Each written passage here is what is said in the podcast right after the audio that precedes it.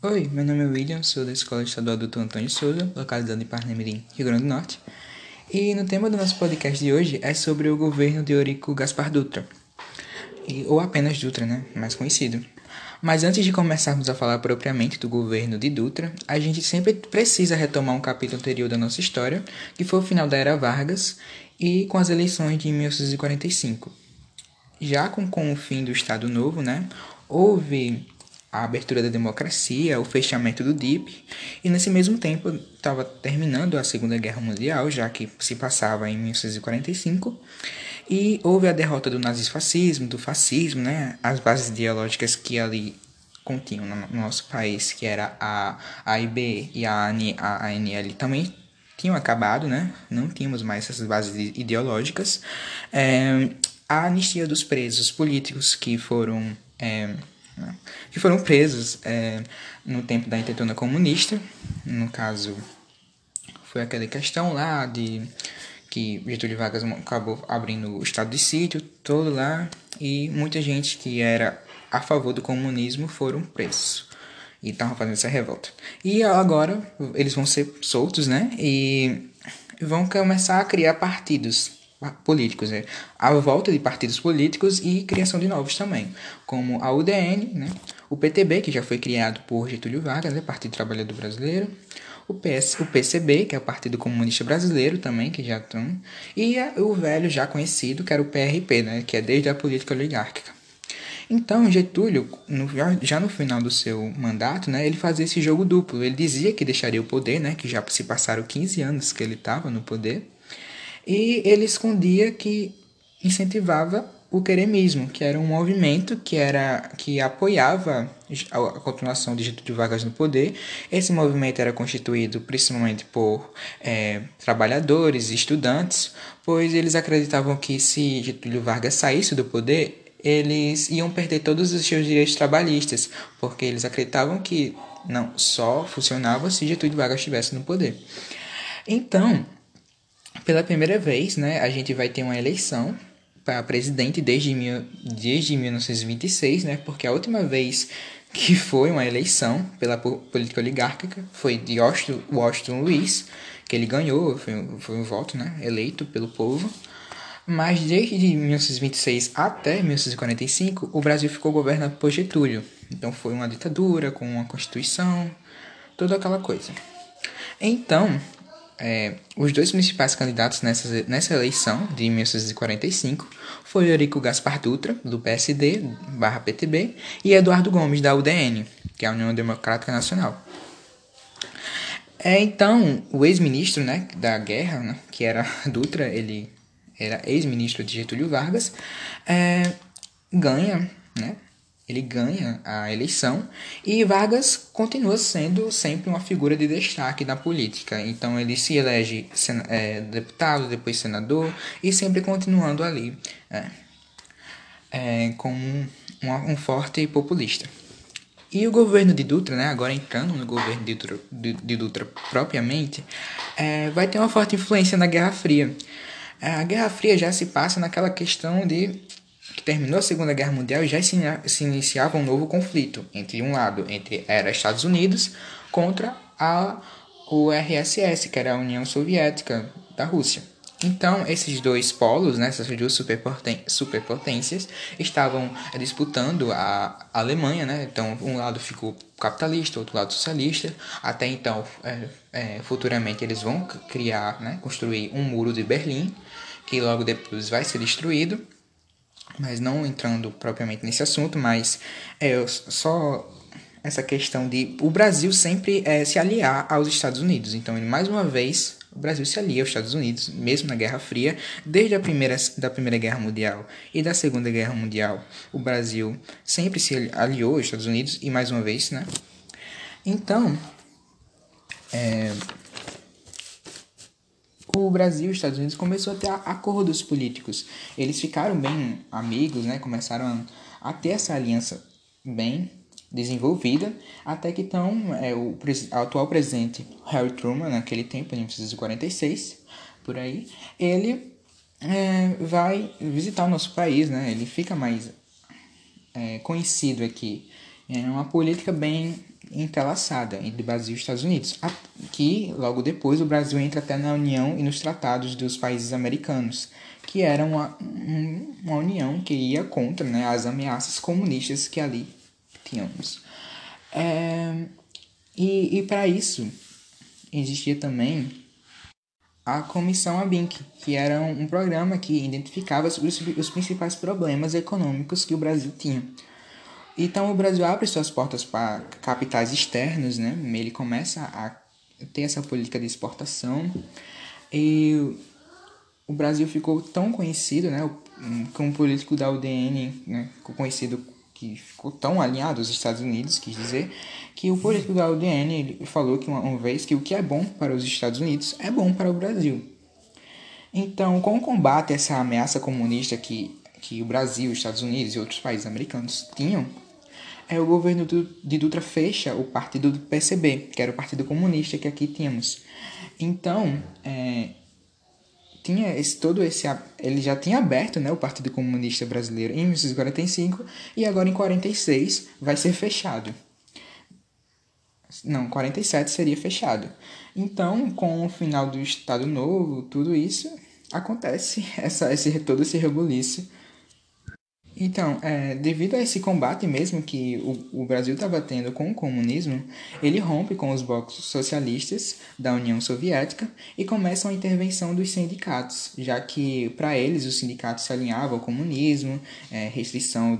Então ele começa a ter várias mudanças no Brasil, né? restrição do direito de greve, o Brasil começa a se totalmente alinhado até na economia com os Estados Unidos. Então, é, ele faz a Constituição de 1946 é só lembrando que tivemos mais de seis constituições, que eu saiba. É, foi a de 1821, a de 1800 e... 1824, a de 1891, que já foram duas. E a de 1800, não, 1934, que foi a de Getúlio Vargas, a de 1920 1937, que foi a Getúlio Vargas mais a questão do, do Estado Novo, né, que ele fazia todas aquelas, aquelas mudanças para ficar um governo ditatorial, e a de agora, de 1946. E vai ter outra em 88. Então, são seis por aí. É, então, ele, essa Constituição atual que ele estava fazendo, em 46, definiu o Brasil como uma república federativa presidencialista, né? É, garantia a, a ampla liberdade de pensamento, expressão, essas coisas todas do, do cidadão, dava ampla autonomia aos três poderes, do poder executivo, legislativo e, e judiciário, todo lá, e, da, e a Câmara de Deputados também, Permitiu o direito do voto a todos os brasileiros, é, que ser alfabetizados em mais de 18 anos, e naquela época a metade da população já estava sendo alfabetizada, porque desde o governo de Getúlio Vargas, na Constituição de 34, colocou é, como o ensino primário é obrigatório. Então, desde lá para cá, começaram a ter pessoas, né, a população ficou mais alfabetizada. Garantia ao, também os, tra os trabalhadores o direito de greve, mas proibia que as greves em atividades essenciais como transportes, saúde e segurança, determinava que o vínculo dos, dos indivíduos né, não pudesse, não, não haveria ainda o divórcio, então continuou proibido o divórcio. Então foram, foram as principais que ele fez, foram as principais da, trabalhos que ele fez nessa Constituição. É, voltando aqui, agora irei falar sobre economia, né? Durante a Segunda Guerra Mundial, o Brasil conseguiu acumular mais de 708 milhões por aí é, de dólares. Logo depois de dois anos do governo Dutra, as reservas que tínhamos de 700 começou a cair para 92 milhões por aí, já que o Brasil começou uma política de importação e importação, né? É, produtos que não eram tão necessários assim que a gente tinha, que a gente importava é, pelo governo de Dutra, que era ioiô, bambolês, Cadillacs, coisas é, essenciais, né?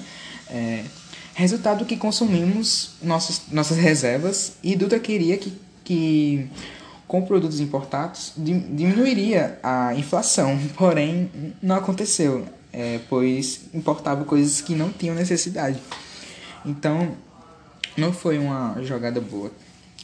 Mas a partir de 1948, ele começa uma política mais intervencionalista, né? Foi criado o Plano SALT. Só que esse Plano SALT, ele só foi mais desenvolvido em 1950, né? É, por aí. É, 49, 50. Ele começou mais a ser desenvolvido. É, esse SALT, que significava é, saúde, alimentação, transportes e o que? De, de energia, porque a educação a gente não tinha ainda, né?